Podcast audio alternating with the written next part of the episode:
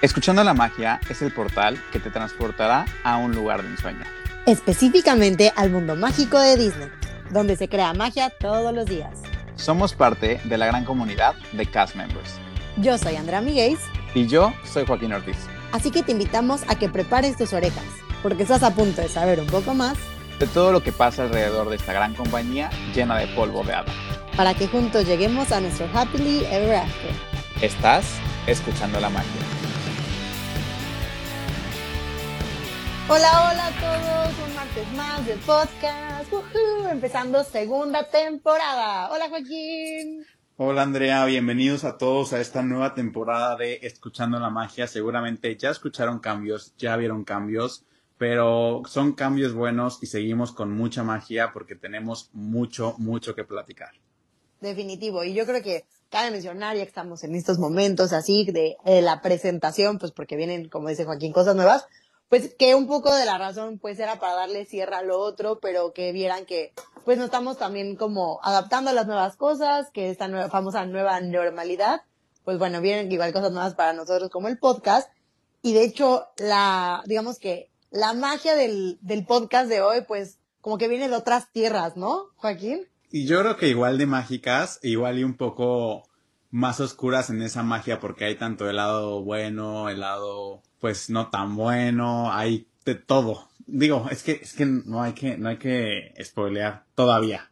Todavía, Unos minutos más de, de suspenso. chan, chan, chan. Pero la realidad es que queremos hacerles saber que pues a donde vayamos, los lugares que les vamos presentando de esta manera tan gratificante y auditiva, pues siempre es con un poco pues de enseñarles cosas nuevas, traerles personas nuevas, porque hoy justo para empezar nuestra segunda temporada vamos a tener a súper invitada. Hoy tenemos a una persona que de verdad tengo muchas así de que ah, emoción de platicar con ella. Su nombre es Sofía Olivar. Sofía es una persona que llegó a mi vida de una manera como rara porque ya éramos, pero no éramos amigas. Yo creo que hoy por hoy, sobre todo en cuarentena, nos ha pasado que sientes que ya conoces gente, pues porque la sigues ya en Instagram o porque es la amiga de la amiga y ese fue el caso. Y ya que la conocí, es tan guau que obvio tenía que estar en Escuchando la Magia. Bienvenida, Sofía. Hola, ¿cómo están chicos? Qué gusto platicar con ustedes. Y qué bonitas palabras también, ¿eh? gracias. Sí, sí, sí, sí, Pues que estamos empezando con el pie derecho con una increíble invitada como lo estábamos mencionando. qué lindos, muchas gracias.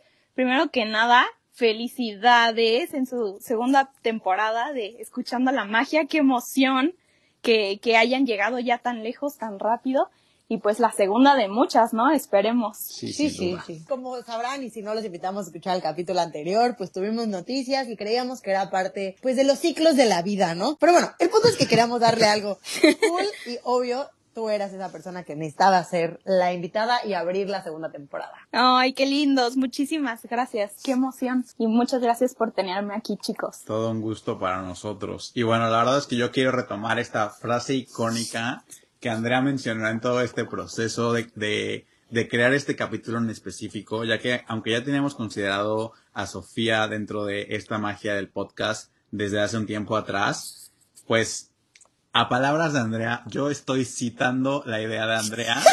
es que por primera Aclaración. vez, por, por primera vez en la historia de este podcast, le vamos a poner los cuernos al ratón. Y ah, aquí está justamente, pues, la incógnita que estábamos dejando. Y hoy toca hablar de otro grande en cuestiones de parques temáticos, que es Universal Studios, que es justamente, pues, la competencia sana, la competencia directa. Perdón, el rival más fuerte, el, el principal competidor de Disney, al menos hablando específicamente de Orlando, y en otros temas también en algunos otros países. Y pues es por eso que Sofía está aquí y me encantaría que nos contaras un poco de tu background y nos cuentes tu historia pues de estudios con Disney, con Universal y todo lo que pues eres tú, Sofía. Claro que sí, muchísimas gracias. Bueno, pues les cuento un poquito de mí. Eh, en mi casa toda la vida hemos sido súper fans de, del cine, de las series. Nos encanta estar al tanto de, de todas estas historias. Y pues yo hace unos años cuando todavía comprábamos DVDs, me encantaba poner el, segundo disco para ver el, el, material incluido de las películas y sobre todo me encantaba ver como el, el, detrás de cámaras, ¿no? Y ver cómo hacían la producción. Este, me impresionaba la cantidad de gente que se requiere para, para hacer un proyecto de, de esa magnitud y pues todo el trabajo, ¿no? Y lo que más me llamaba la atención, sobre todo, era el, el departamento de arte, ¿no? Ver todas las posiciones, todo lo que hacían, eh, las personas encargadas de, de la utilería, de, de, ambientar el espacio, de crear letreros, etcétera. Este, y pues me encantaba eso. Yo decía, yo quiero trabajar haciendo eso. No tenía idea de cómo llegar ahí, no sabía qué estudiaban esas personas, pero yo quería trabajar en eso. Y pues mi idea era estudiar cine y tal vez estudiar diseño gráfico o arte o algún tipo de carrera creativa y tratar de combinar esas carreras y, pues forjar mi, mi, camino para tratar de llegar a, a, ese trabajo, ¿no? Y ese era el plan. Hasta que un día eh, en internet buscando diseño de producción, que es justo el encargado del departamento de arte, encontré una carrera de diseño de producción en una escuela de arte en Estados Unidos y dije, pues de aquí soy, ¿no? Me encantó y dije, es justo lo que quiero y, empecé a estudiar esa carrera. Y pues por otro lado, eh, así como, como ustedes, como todos los que nos están escuchando, como todos los invitados que han tenido en, en el podcast, eh, soy súper fan de Disney y en mi casa crecimos con las películas, todo el tiempo estamos cantando las canciones y hemos tenido la fortuna de visitar los parques en, numerosas ocasiones. Y así como hay un departamento de arte que se encarga de crear estos mundos en, las películas y las series, dije, pues seguramente tendrá que haber un grupo de gente encargado de hacer lo mismo, pero en, los parques de diversiones, ¿no? En, en Disney, por ejemplo. Y, pues aquí estoy, hoy por hoy estoy estudiando mi último semestre de la carrera. Hace un año hice, como todos ustedes y muchos de sus invitados, el, el, College Program en Disney. Me tocó trabajar en merchandise en el hotel de Coronado Springs, mi mi querido llamado Coronado. Y pues aunque no estuviera directamente relacionado con mi carrera como tal, primero que nada pues fue una experiencia increíble que, que yo, yo quería hacer desde hace mucho tiempo y que pude pues palomear de mi bucket list. Y por otro lado, pues sí fue muy útil porque ya conoces el punto de vista de, del guest, pero ahora también pude ver el punto de vista de, los cast members y toda esa información y, esa experiencia pues te hace un mejor diseñador, ¿no? Entonces, este, tuve la oportunidad de hacer el programa, que para quienes lo están pensando, lo están considerando, se lo súper recomiendo, una de las mejores experiencias de mi vida, sin duda. Y en el último semestre eh, apliqué a Universal Studios para hacer un, un, internship, una pasantía en Universal Creative, que es el equivalente de Imagineering en Disney, son los encargados de diseñar los parques. Y pues ahí estuve haciendo una una pasantía los últimos meses. Fue mi primera experiencia profesional ya relacionada a mi, a mi carrera y pues sin duda aprendí un montón y, y me dejó muchísimo, ¿no? Qué increíble eso, la verdad que sí, o sea, como dices, o sea, ya traías mucho perfil desde antes, obviamente también creo que el haber hecho el college program, pues te dio como esos otros backgrounds, y pues definitivamente, como lo dije antes, y pues te vamos a poner el cuerno al ratón, modos, es lo que es, porque la verdad que Universal ofrece un chorro de cosas y es un poco la brecha que queremos abrir con el podcast, también hablar de estos espacios de magia. Entonces, también que nos puedes contar un poquito cómo fue esta experiencia, eh, pues con Universal, o sea, tu acercamiento, tú querías entrar ahí, o sea, un poquito también, como ya habías tenido el, el antes con Disney, cómo fue entrar, pues, al otro lado de la magia, otra magia? Pues mira, eh, yo siempre he pensado que pues, estas son las, las dos compañías más grandes en, en, la industria del entretenimiento y específicamente en los parques temáticos. Entonces, trabajar para cualquiera de las compañías sin duda era, era un sueño y yo creo que es un, un plus enorme, ¿no? Entonces, este, para ser completamente honesta, no tenía contemplado en mis planes eh, aplicar a la compañía, al menos no ahorita, pero pues ya eh, me animé a, aplicar a este internship, apliqué para dos.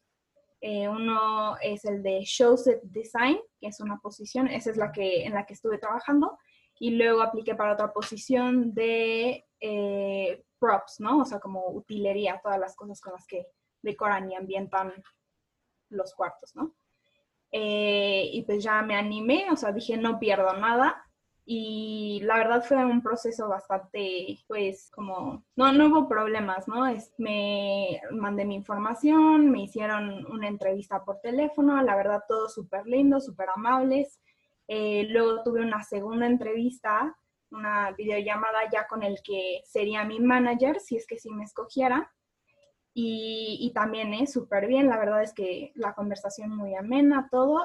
Eh, justo estaban a esa posición, estaban aplicando también otros compañeros de, de, mi escuela que conocía, entonces sí sentía un poquito la presión de que ellos también estaban aplicando y, y, aparte los que estaban aplicando eran, eran de maestría, yo apenas voy en la licenciatura, entonces sentía la presión, dije, ellos tienen experiencia, ya llevan la licenciatura, ahorita están haciendo la maestría e incluso igual ya tienen como otros internships que han hecho anteriormente, pero dije como pues con la misma mentalidad de no pierdes nada, eh, si, si, si, se da bien y si no, pues también bien, ¿no? O sea, aprendes de la experiencia, de la parte de, de la aplicación y demás. Y pues al final sí quedé, eh, yo estaba muy sorprendida y honestamente también un tanto intimidada. Este, no dudaba que igual y sí lograría entrar a una de estas compañías en el futuro, pero pues nunca esperé que fuera tan rápido en mi carrera, ¿no? O sea, como que eso sí fue emocionante, pero pues también intimidante. Y sobre todo también porque para la posición a la que apliqué, que era, era una posición, es una posición muy técnica, ¿no?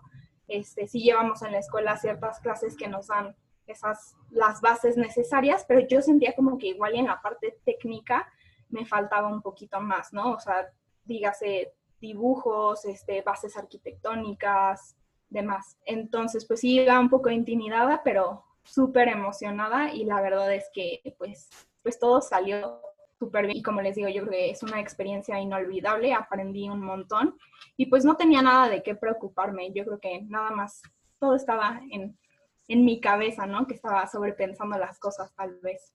Yo aquí voy a meter un poquito de mi cuchara y quiero que ustedes, todos ustedes que nos están escuchando, sepan yo no conozco a Sofía en persona porque pues la idea era conocerla justamente durante estos meses de mi programa, ya que pues estaríamos coincidiendo en Estados Unidos, en Orlando, para pues conocernos en los parques. Entonces, eh, realmente yo supe de la existencia de Sofía cuando yo conocí a Monse en la A23 el año pasado, cuando me hice muy amigo de Andrea y todo, eso surgió. Entonces, eh, justamente, o sea, yo supe que Sofía existía porque pues era Rumi de Monse y, o sea, como en plan de, ah, o sea, pues te platico de ella. Pero justamente, pues cuando Sofía recibió esta llamada de que la habían aceptado en este internship, Monse nos contó. Y al final, obviamente, pues yo me puse muy feliz por Sofía sin tener idea de quién era Sofía en el sentido físico, en el sentido de que yo no le podía poner una cara en ese momento a Sofía, pero realmente en mi, en mi mente yo decía, wow, qué increíble que Monse quedó en un programa de, de, en un internship de Imagineering y Sofía como su roomie quedó en un programa de Creative the Universal. O sea, para mí eran una inspiración total ambas de que era wow, o sea, estas dos niñas están cañonas y van con todo. Entonces, la verdad es que yo me emocioné muchísimo, yo no podía esperar más a llegar a Orlando y poder convivir con ellas y, e intentar que me develaran todos los secretos. Pero bueno, aquí estamos de manera virtual intentándolo todavía. Pero justamente lo que me estás platicando o lo que nos estás contando, Sofía, me encantaría que me contaras más al respecto de, de qué es lo que hacías. Nos, nos, estabas diciendo que estabas en la parte de diseño de producción. Eh, ¿Qué es o cómo se aplica o qué onda con, con todo esto que tú hacías en, en, aspectos tanto técnicos como para los que no sabemos nada de esta cuestión podamos entender como de toda esta parte temática de los parques? Claro. Bueno, primero que nada, yo no sabía nada de esto. Qué bonito.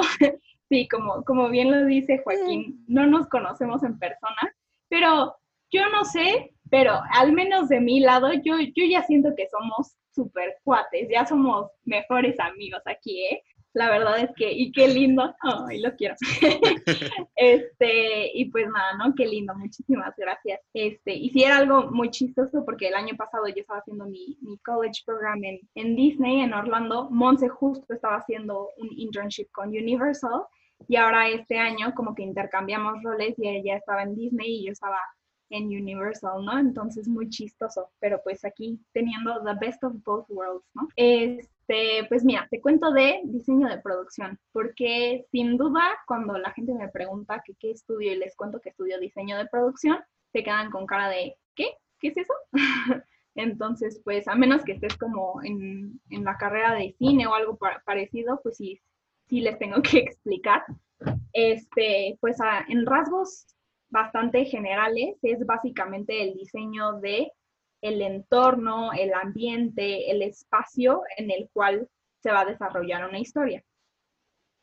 Eh, pero, y no solamente es el, el escoger un, cuarto o, o escoger un, punto geográfico y decir como, ok, aquí, aquí grabamos, ¿no? Es, es más que eso, es llevar a cabo la visión de tu director, tu director creativo, dependiendo de la industria en la que estés, y es el contar una historia o el contar cuentos de manera visual. Entonces, no solo, como les digo, no solamente escoger un cuarto, sino es escoger la composición, escoger los colores, escoger si hay símbolos, escoger eh, props o, utilería que, que, van a ayudar a ambientar el espacio es, mucho más que eso, ¿no? Esto se puede aplicar a muchas industrias, principalmente lo usan en, teatro, ¿no? El diseño de la, escenografía, a veces es un poco más abstracta la, escenografía o la ambientación, se puede aplicar, como les digo, cine, eh, televisión, en los parques temáticos, sin duda, y básicamente yo creo que cualquier tipo de experiencia que uno quiera tematizar, ¿no? Hoy en día están muy de moda los escape rooms, por ejemplo,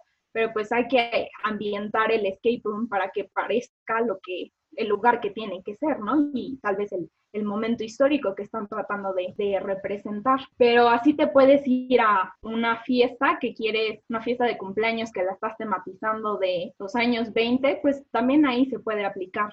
El, el, diseño de producción, ¿no? Entonces es básicamente eso. Y pues algo que a mí me gusta muchísimo es o que trato de esforzarme mucho es el ponerle atención a los detalles, ¿no?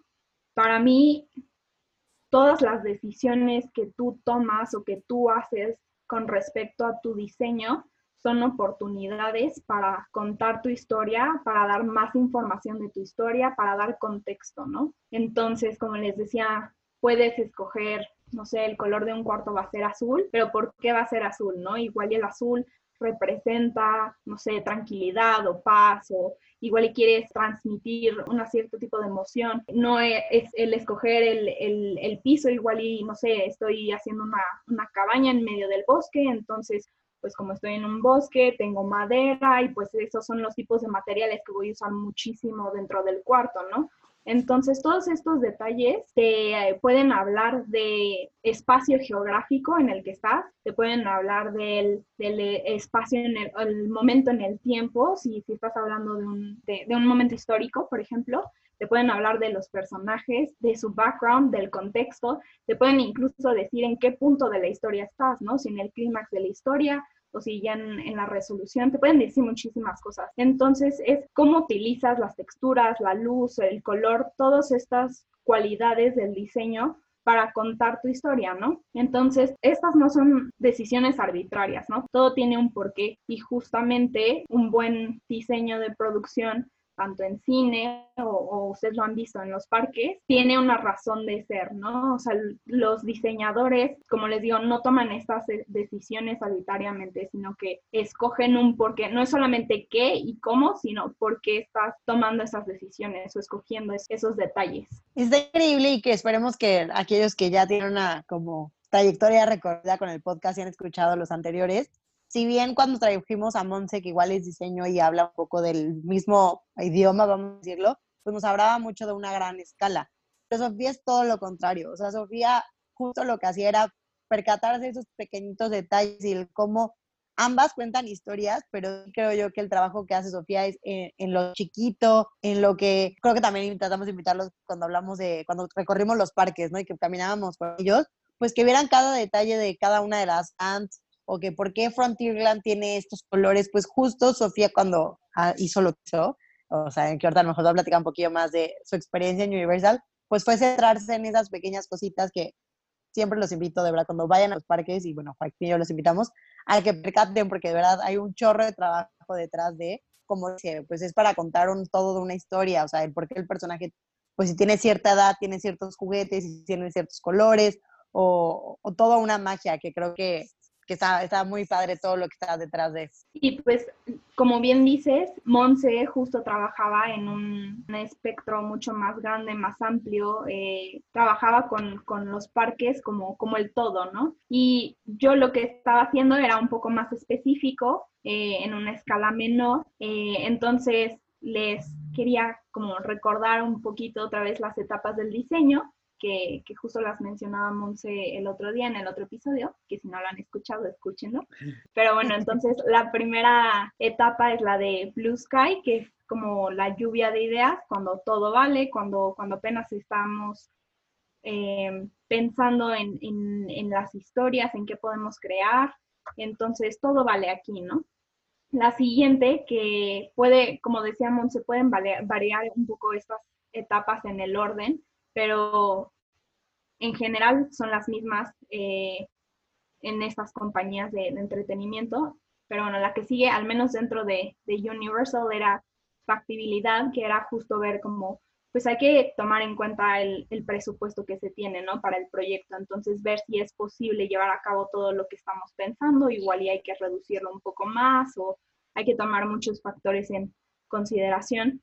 Luego viene el diseño del concepto, que es como aterrizar un poquito más la idea, concretizarla un poco más. Eh, en esta etapa empieza a haber dibujos, concept art que, comunican la visión del, del, proyecto que se está planeando. Luego sigue el diseño esquemático y el desarrollo del diseño, que eran justo las etapas en las que yo estaba trabajando, que era tomar esta idea y ahora sí que volverla una realidad, ¿no? Es, empezar a dibujar, es ahora sí eh, darle un espacio a todas las cosas, es eh, ya empezar a hablar de medidas, eh, dibujos técnicos y demás, ¿no? Entonces, como ya aterrizar todo el proyecto. Y después de estas etapas venían la de fabricación, donde ya se van a empezar a construir todas las partes de este proyecto e instalación, ¿no? Donde ya se, empiezan a correr los diferentes, eh, las pruebas, ver que todo funcione, se les da entrenamiento a los cast members, etc. Entonces, como les decía, mi, puesto, que, les digo que se llama Show Set Design, venía justo en la etapa del, de diseño esquemático y el desarrollo de diseño, que como bien lo dicen sus nombres, es pues ya esquematizar todo eh, y crear los dibujos técnicos. Entonces, lo que hacemos es colaboramos muchísimo con los directores creativos de los proyectos, con productores, con diseñadores y hacemos, utilizamos, hacemos sketches, hacemos modelos 3D y empezamos a hacer planos arquitectónicos. Eh, como les digo, ya se empiezan a incluir medidas, eh, se empiezan a tomar en cuenta los tipos de materiales, etcétera. Y nosotros lo que hacemos es que hacemos un compendio de dibujos que se van a entregar a los proveedores o a las firmas de arquitectos para ellos detallar todavía más esos dibujos y finalmente construir a partir de ellos.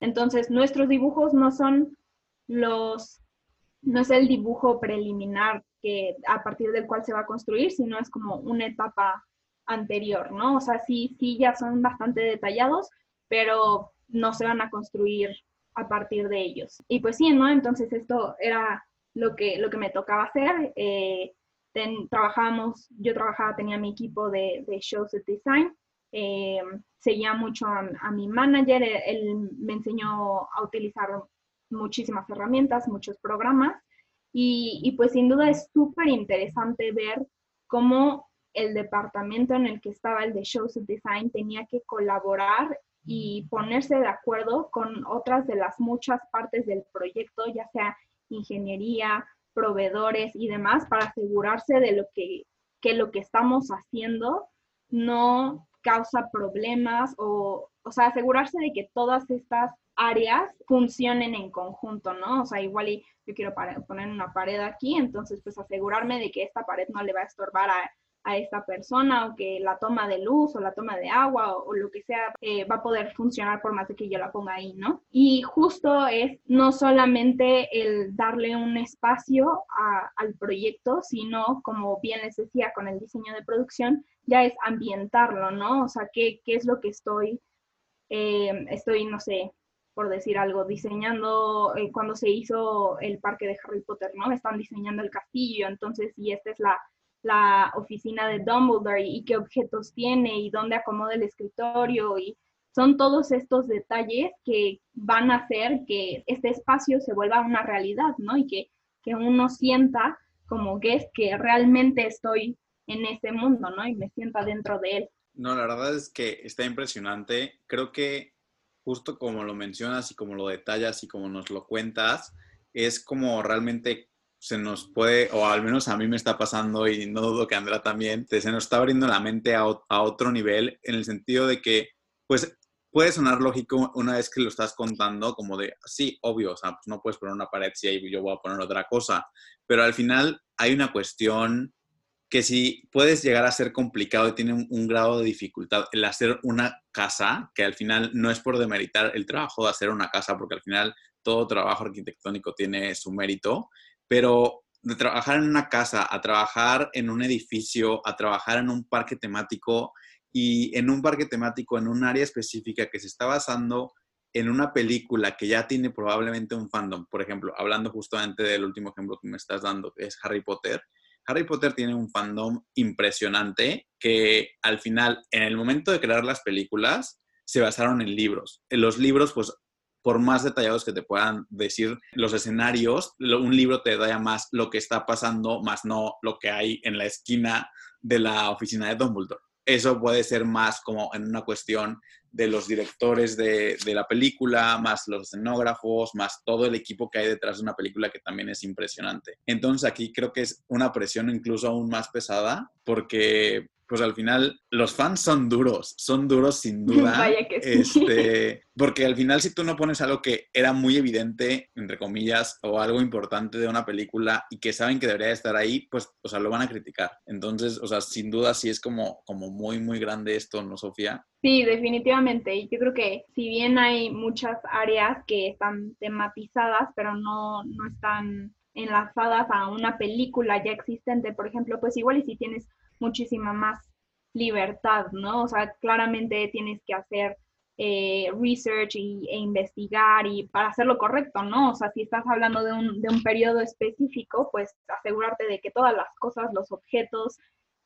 sean acorde al periodo, ¿no? Entonces sí hay que, sí tiene un, hay un nivel de investigación muy importante que, que se necesita siempre que, que, se empieza un proyecto en, en cualquier industria pero pues igual tienes un poquito más de, libertad, ¿no? Decidiendo cómo quieres hacer la composición de todo, tomando ciertas decisiones. Algo que me encanta y que bueno que, lo tocaste, eh, yo que sobre todo ahora que, ya casi me gradué y tengo que ir pues definiendo un poco más mi, eh, lo que voy a hacer más adelante, es pues tenía esta batalla interna de me dedico al cine o me dedico al, a los parques temáticos, ¿no? Eh, algo que me encanta es que se traslapan muchísimo estas industrias. El, el, entretenimiento temático, como ustedes ya lo habían mencionado, cuando, cuando inició la industria y que la empieza Walt Disney, en alrededor de los 50, 60, a los que llama primero para diseñar sus parques no son específicamente arquitectos e ingenieros, ¿no? Sino son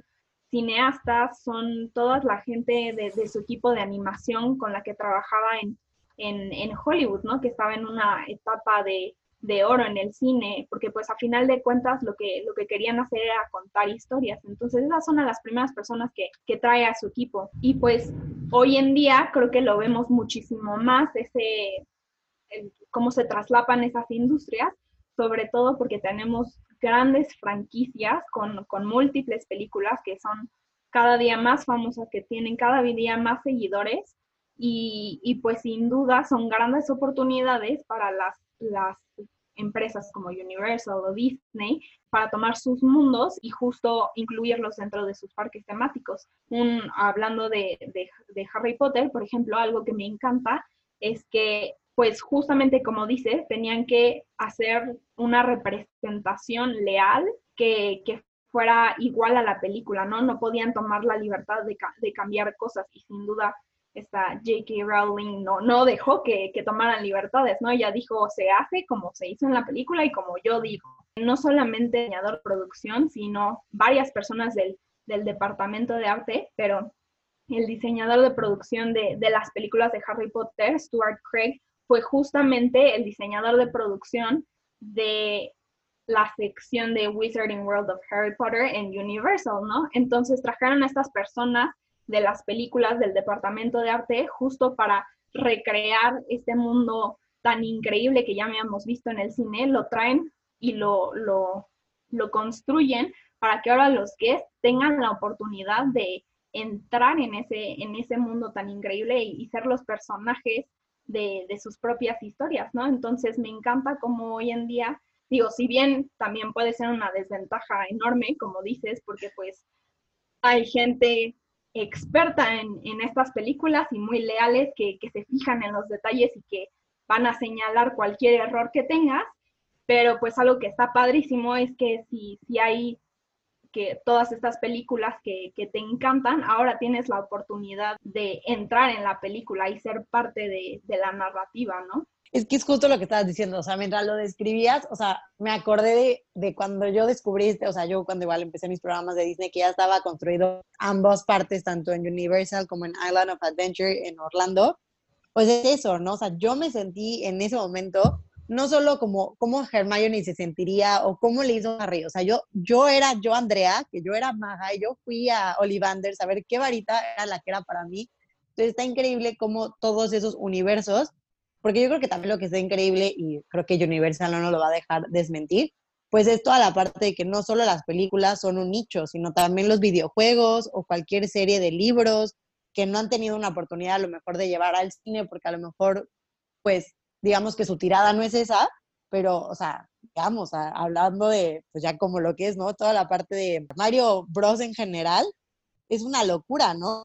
Entonces está padrísimo que, o sea, yo conozco muchísimos amigos que a lo mejor no son los más fans de otras cosas de, de Universal, pero cuando llegaron esto fue un, tengo que ir a visitarlo, o sea, tengo que ir a visitarlo, así tenga que ir hasta Japón, pero tengo que visitarlo. Y está padrísimo, ¿no? Porque, como dices, no solamente son películas, o tam son también cuentos, libros, videojuegos. Existe un, en Medio Oriente me parece, existe un parque de, de Warner Brothers que tiene películas de, bueno, o sea, diferentes secciones en el parque con películas de Warner Brothers, ¿no? Este, han, de Nintendo, este, ahora va a ser una, una franquicia que esté dentro de Universal y pues este, está, están los parques en, en Asia que, que incluyen estas áreas, ¿no? Y, digo, definitivamente siempre va a haber proyectos que no van a salir adelante, o sea, la verdad es que todas las ideas que, que, que se, que se les ocurren a los diseñadores no siempre se hacen realidad debido a diferentes factores, pero definitivamente hay, ha habido ideas para crear parques o, no solamente parques, ¿no? Igual a menor escala, pero de todas estas franquicias que, tanto nos encantan. Y pues qué padre, yo creo que eso es de las cosas que más me gusta como de mi, de mi carrera, es justamente el darle la oportunidad a la gente de sentirse parte de esas historias y poder jugar un papel, ¿no? Y sentirte el, el héroe de, de, tu propia aventura, ¿no? Sí, completamente. La verdad es que es otro rollo. O sea, porque al final, pues como dice Andrea, o sea, estás viviendo tu historia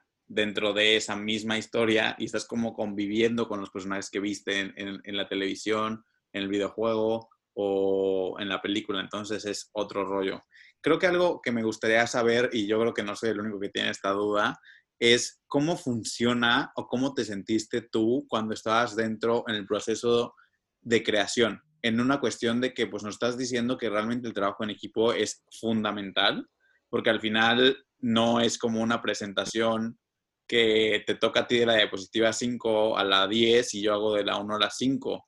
O sea, porque al final, o sea, en un parque temático, en un set de, de, cine, no es como de, ay, la mitad es de un tono de café y la otra mitad es del otro tono de café y se nota que son diferentes personas, ¿no?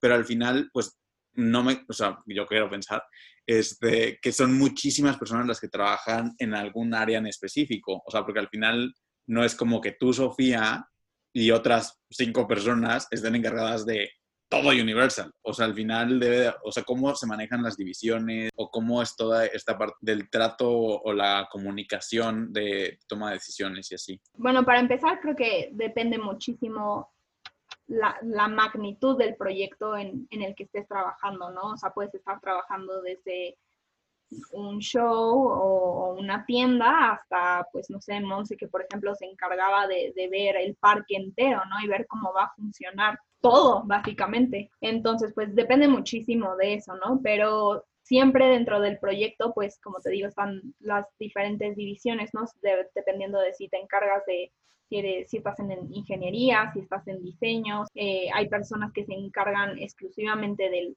del edificio como tal, ¿no? O sea, como que caja donde está contenido todo, y luego están pues los diseñadores que van a ambientar esa caja, por decirlo así. Y sin duda yo creo que lo primordial siempre ha sido y siempre será la comunicación, ¿no? Es importantísima y hasta la manera en que se comunican es muy específica, ¿no? Igual y varía mucho igual varía un poco de, de, de, compañía a compañía, ¿no? Pero hay estándares que, que, hay que seguirse justo para que todos estén en la misma página siempre y no haya duda en lo que se está trabajando. También algo que, que hay que mencionar es que cuando se está trabajando en un proyecto, pues definitivamente, como les decía, no, no va a quedar a la primera, ¿no? Entonces yo tengo que ir y, y voy y con, con, los directores o los diseñadores principales del proyecto, me dicen que haga cambios, regreso, lo cambio, se los vuelvo a presentar y es un ir y venir hasta llegar a un acuerdo en el que me guste, en el que funcione y en el que se esté cumpliendo el propósito que se busca, ¿no? Pero pues como te digo, yo creo que lo más importante es la comunicación.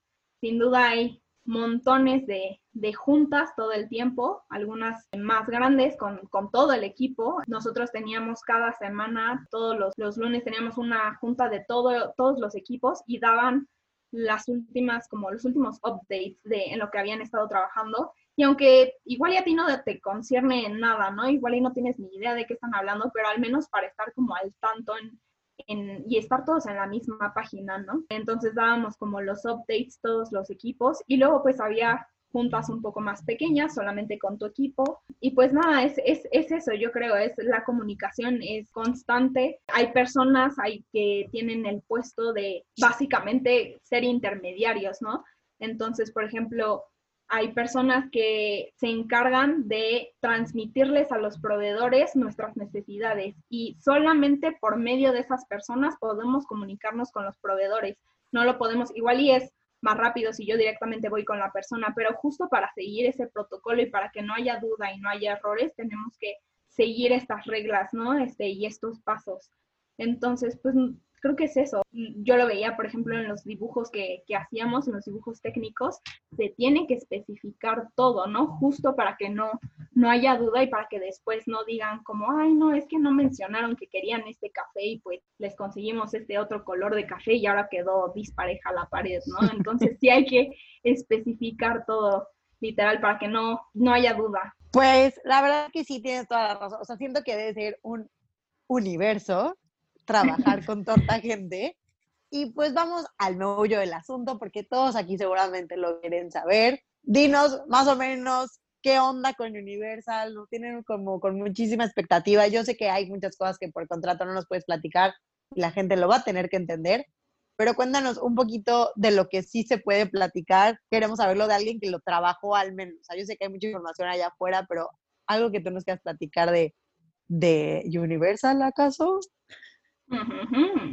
Algo que me parecía súper, ahora que hablas de, de, los contratos y demás, que, que, pues sí, siempre hay de por medio un, un, contrato y no puedes decir, decirle a nadie en qué proyecto estás trabajando, pero algo que me parecía súper interesante era que incluso dentro de la misma compañía no le podías decir, a menos de que tu compañero estuviera trabajando en el mismo proyecto, no podías decir en qué estabas trabajando. Y dices, pues, ¿cómo? Si todos trabajamos aquí para Universal, ¿no? O sea, como que entiendo que no le pueda decir a mis amigos fuera de la compañía, pero ¿cómo no le voy a decir a mi compañero en qué estoy trabajando? Y pues era algo que me sorprendía muchísimo, pero pues sí tiene sentido, no son tantas personas las que están trabajando en los proyectos y hay veces que están trabajando con tantos proyectos que pues la única manera de, de pues evitar que haya rumores, que, se salga la información de la compañía, es justo, pues entre menos gente sepa, mejor, ¿no? Incluso si, si, trabajan dentro de la misma compañía, ¿no? Entonces era algo que, me sorprendía muchísimo. Este, entonces, pues sí, solamente podías comentar con tus, con tus compañeros del mismo equipo en todos tus, tus problemas, tus, tus eh, tus emociones por el proyecto y demás, ¿no? Entonces, pues estaba curioso eso. Pero bueno, creo que no, no puedo decir mucho, pero de lo único que puedo decir es que eh, fue súper emocionante el hecho de estar trabajando en, en, un proyecto tan padre, tan grande. Universal ya anunció el, el año pasado que en Orlando van a abrir, ya tienen Universal Studios, tienen Islands of Adventure y tienen su, parque acuático, pero van a abrir un tercer parque temático que se llama Epic Universe y pues me, me, asignaron a ese proyecto, lo cual está increíble porque pues no sé, está impresionante que es mi primera experiencia profesional y, y me toca trabajar en algo que, que, algún día podré ver, ¿no? Que sea tangible, que sé que es un proyecto que sí se va a llevar a cabo y que no se va a descartar y que si bien igual y los detalles específicos en los que yo trabajé y en los que yo ayudé, igual y por más de que hayan sido mínimos, igual y ni siquiera salen adelante eh, o los cambian o demás, el, solamente el saber que de alguna u otra forma yo estuve involucrada en el proyecto, pues, pues es súper emocionante y pues solo crean que tienen cosas muy padres en un par de años. Seguro va a ser épico. Eso mm, no, me queda duda. Y lo que sea, yo voy a estar ahí. Espero que contigo, Sofía, espero que con Andrea y seguramente con Monse. Y quiero, quiero estar ahí y que me digas esto. Esto es lo que yo hice que no podía decir.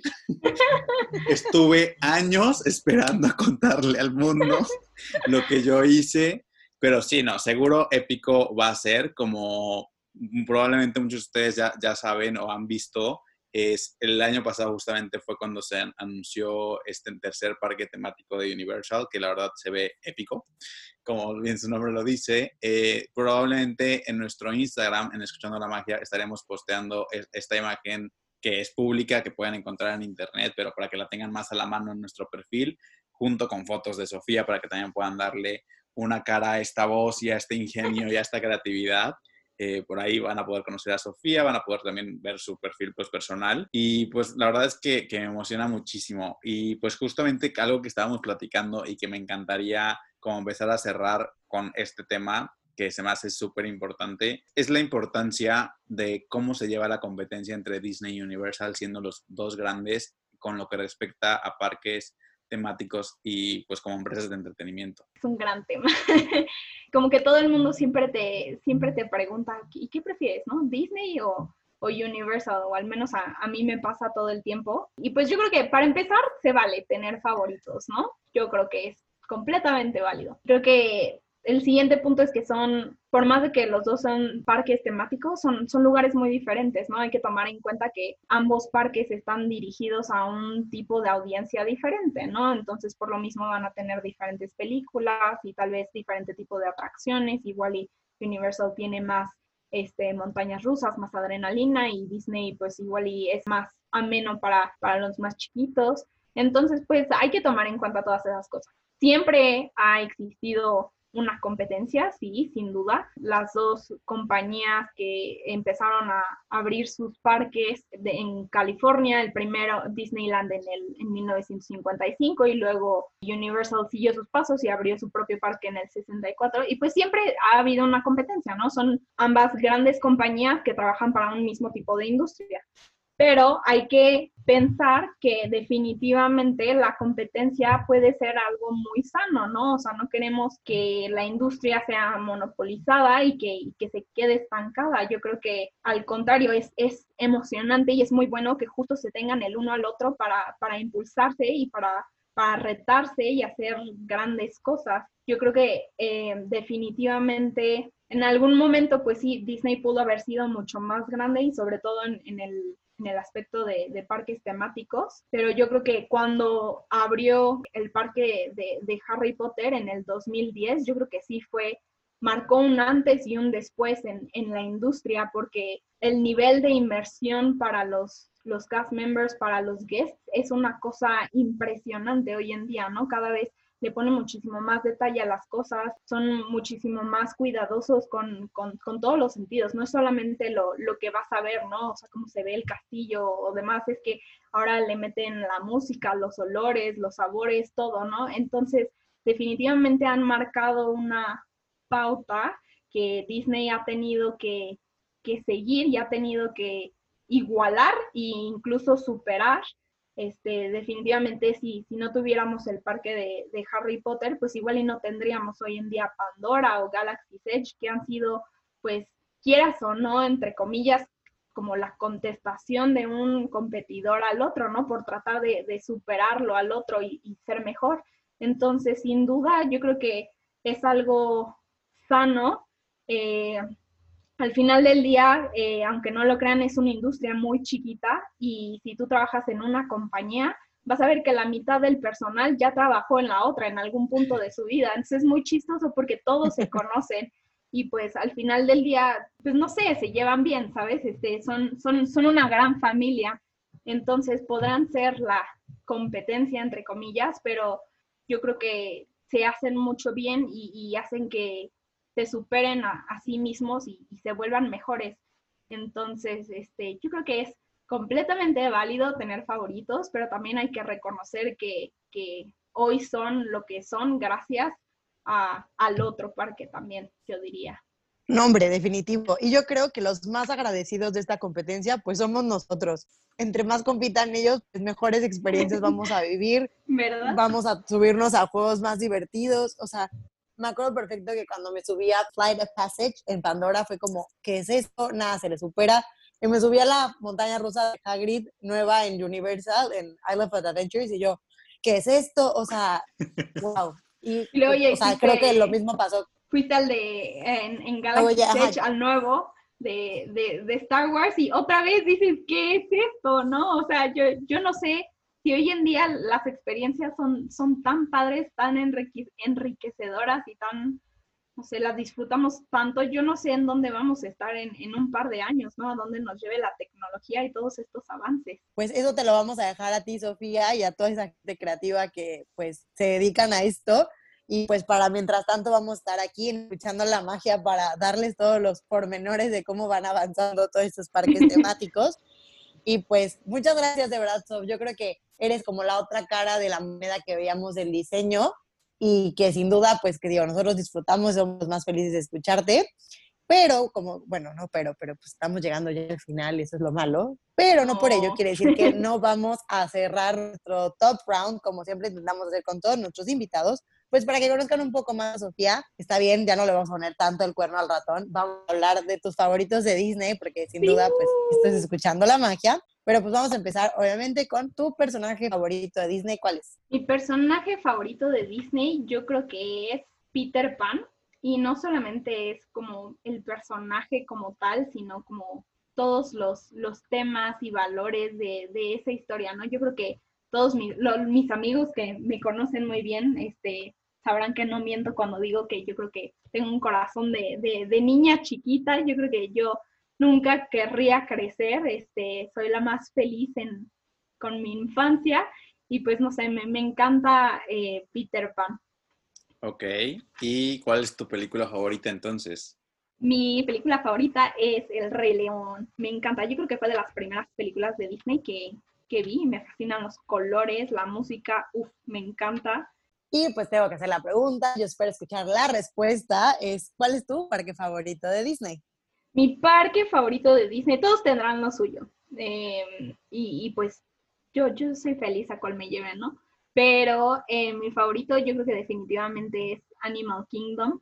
Me encanta cómo está tematizado. O sea, puedo caminar por ahí y no hacer nada más y, soy feliz. Me encanta escuchar la música, me encanta, yo creo que sobre todo la sección, la de Asia también es súper linda, pero me encanta la sección de, de África, este, no sé, tiene muchísimo detalle. Entonces, súper, súper lindo. Y sé que tú también eres súper fan, entonces, es verdad que estamos en lo correcto, es lo máximo este parque. Somos cada vez más esta familia que ama Animal Kingdom. De verdad, no hacemos esta pregunta antes de tener a los invitados. Es mera coincidencia que la mayoría de nuestros invitados sea fan de Animal Kingdom. Ya veremos qué pasa con los futuros invitados del podcast. Pero, continuando, ¿cuál es tu ride de Disney favorito? Mi ride favorito es Expedition Everest que pues justo está ahí en, en Animal Kingdom. Pero es que me encanta esa fila, ¿no? no es súper linda. Este, y digo, o sea, está, es padrísimo, ¿no? La, adrenalina de la montaña rusa, pero sobre todo me gusta la, la fila, está muy, muy cool, sí. Se nota que estudio diseño de producción, no lo creo, ¿verdad? ¿Tu snack favorito de Disney cuál sería? Aquí, no sé si cuenta, medio hice trampa, es un snack que solamente he comido en Disneyland y que exijo que traigan a Disney World y es el, el Dole Whip que tiene como chile y mango y chamoy. Yo soy hija del, del, del chamoy y del chile, me fascina. Entonces amo ese Dole Whip. Y no lo he hecho, pero Andrea es testigo de que será lo primero que haga cuando regrese a Disney, que ya quedamos que íbamos a meter nuestra botellita de chamoy para comprarnos nuestro Dole Whip en el parque y hacer nuestra propia combinación ahí en el parque. Yo me apunto al plan. Excelente. Pero bueno, ¿cuál?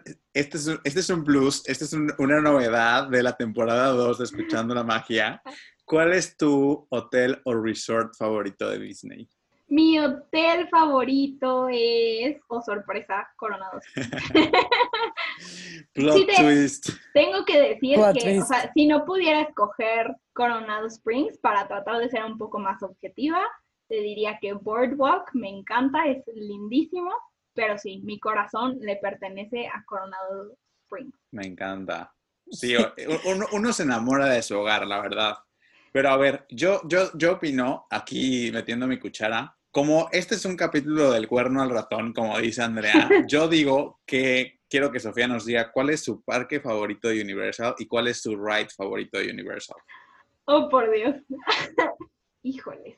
No sé si te puedo decir cuál es mi parque favorito, pero te puedo decir que mi sección favorita de, de Universal es Wizarding World of Harry Potter.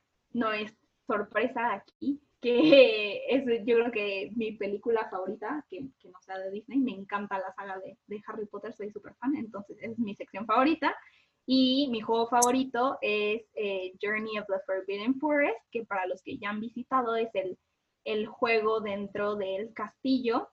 Eh, la montaña de, rusa de, de Hagrid está increíble y se la súper recomiendo pero eh, el juego del castillo me fascina porque, no sé, fue como mi primera experiencia dentro del mundo de Harry Potter, o sea, como dice Andrea, yo me sentía parte del mundo, me sentía una hechicera, yo hoy por hoy me subo al juego y, yo en mi mano tengo mi varita imaginaria siempre y con la otra mano agarro mi escoba imaginaria. Y la primera vez que me subí lloré, o sea, era, fue una experiencia increíble y definitivamente siempre será mi favorito. Perfecto. Bueno, entonces si no me puedes decir tu parque favorito, la voy a cambiar. ¿Qué casa de Hogwarts eres? Soy Hufflepuff. ¿Ustedes? La mejor casa, por supuesto. Yo también soy Hufflepuff. ¡Qué emoción!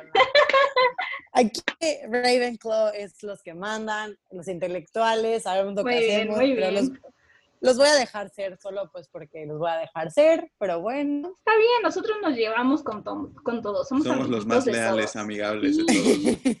pero bueno, te agradezco muchísimo, Sofía, que hayas aceptado nuestra invitación, que nos hayas abierto el corazón, la creatividad, el cerebro y toda la imaginación que nos estás haciendo con este boom en nuestros cerebros de todos los, los niveles de cuestiones del cine y de los parques temáticos. No dejen de seguirnos en Escuchando la Magia y van a poder conocer más de Sofía, como les mencioné, darle una cara a esta voz. Y pues Ahí en los comentarios nos pueden decir de qué casa son ustedes también para ver en dónde estamos parados. Este, y pues nada, de verdad estoy súper, súper contento de haber comenzado esta nueva temporada contigo, Sofía. Ay, no, ustedes, muchísimas gracias por, por invitarme. La verdad es que me encanta su, su podcast, todos sus episodios son increíbles. Entonces me siento súper especial que, que, me hayan eh, incluido en, en, esta nueva temporada. Y pues ya saben que los quiero muchísimo y, y quiero que sigan esparciendo la magia, ya sea tal vez por el momento no será en los parques, en Orlando, pero donde quiera que, que, vayan, yo sé que llevan la magia con ustedes, entonces sigan haciendo lo que, lo que hacen. Ay, muchas gracias, ya sentí bonito en mi corazón, está todo muy bien. Les deseamos que tengan una súper semana y pues hasta el próximo martes. Claro que sí, por aquí nos escuchamos. Nos vemos. Aquí nos escuchamos. Bye. Bye. Bye.